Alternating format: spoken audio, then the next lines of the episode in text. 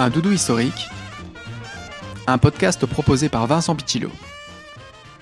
Je suis aujourd'hui avec euh, Benoît Van Caneghem, qui est le conservateur de la collégiale Sainte-Vaudru. Revenons ensemble sur l'organisation particulière des processions au XVIIIe siècle.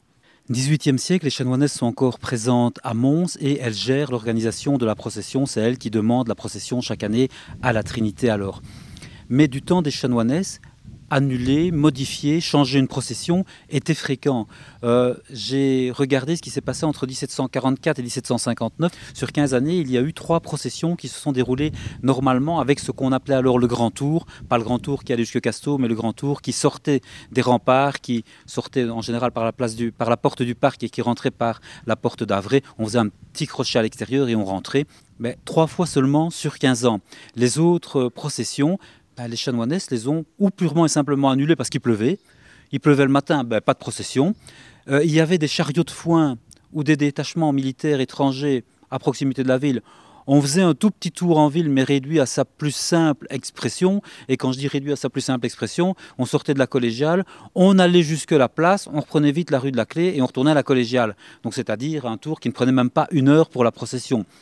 Euh, les chanoinesses annulées pour un oui, pour un non, et il n'était pas question de, de rouspéter et autres. Entre 1749 et 1753, il n'y a pas eu de procession du tout. C'est pas sorti. Donc voilà, ça peut arriver comme ça sans problème. Et les chanoinesses tenaient compte aussi de leur abbesse, parce qu'à cette période-là, il y avait une abbesse à Mons qui était Anne-Charlotte de Lorraine, et Anne-Charlotte de Lorraine ne supportait pas les tirs de mousqueterie, les tirs d'artillerie qui étaient fréquent pendant la procession. Et donc ces années-là, on ne tirait pas, on raccourcissait la procession pour ne pas faire trop de bruit. Et celle qu'on présente comme l'abbesse du chapitre, Anne-Charlotte de Lorraine, et elle était vraiment abbesse du chapitre, ne daignait pas participer à la procession. Elle regardait participer à la procession de sa fenêtre, soit sur la Grand Place quand elle voulait bien, soit plus souvent depuis sa fenêtre à l'hôtel du gouvernement, rue du gouvernement actuel.